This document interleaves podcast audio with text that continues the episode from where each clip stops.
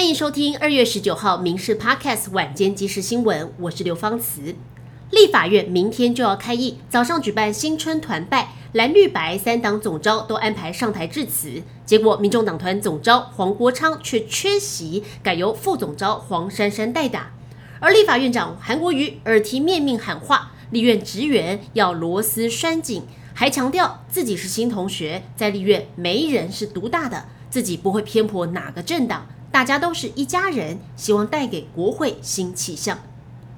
无风无雨，竟然天降红绿灯。上个星期六上午，宜兰罗东夜市旁一处路口，一座红绿灯突然掉下来，差一点砸上路过骑士，碎片四溅，零件喷飞。一位骑士刚到路口，差点被砸中，还好当时红灯车速慢，躲过一劫。县府紧急派人在一个小时之内修好红绿灯。至于灯箱为何突然掉落？县府表示，灯箱老旧，加上脆化才会坠落。现在会进行全面清查并汰换。台湾捐血量世界第一，去年捐血率超过百分之八，却还是常常缺血。因为台湾的输血量也创新高，光是一百一十一年，红血球、白血球等全血输血量达到两百五十二万袋，全血及成分血更高达四百零七万袋，是美国的三倍。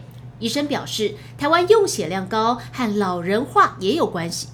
血液基金会预估，二零二七年捐血用血将出现黄金交叉，希望卫福部可以定定用血指引。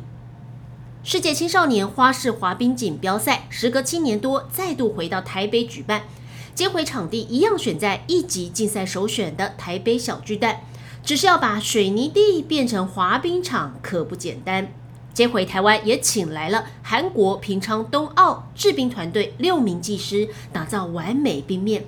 制冰团队这回也提早飞抵台湾，而冰面究竟如何制作？民事新闻也首度曝光。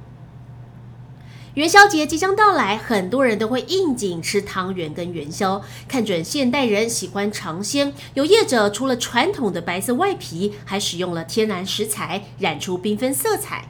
包入芋头跟白豆沙内馅，另外也有绿色的抹茶红豆、紫色的紫米花生，从视觉跟味觉蹦出创意。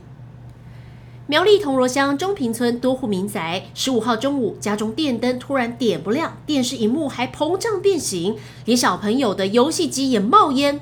居民还指出，当时路边的台电变压器频频传出爆炸声响。对此，台电表示，可能是高电压出现突破现象。再加上民众家中的接地电阻保护力不足，才导致电器毁损。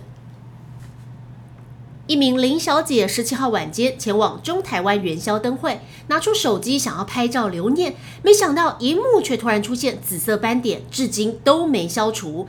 三 C 达人分析，可能是高功率的镭射光导致镜头感光元件损坏了。目前，台中市政府紧急在现场增设告示牌，提醒其他赏灯民众。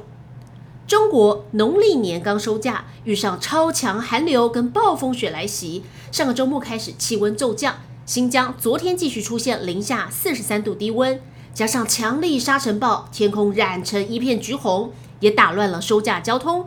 甘肃通往新疆的高速公路一度临时关闭，造成超过四万人滞留在旅途中。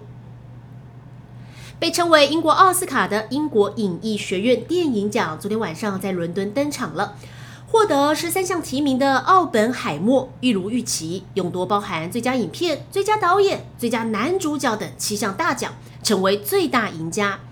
女星艾玛史东则以超现实黑色喜剧《可怜的东西》丰厚。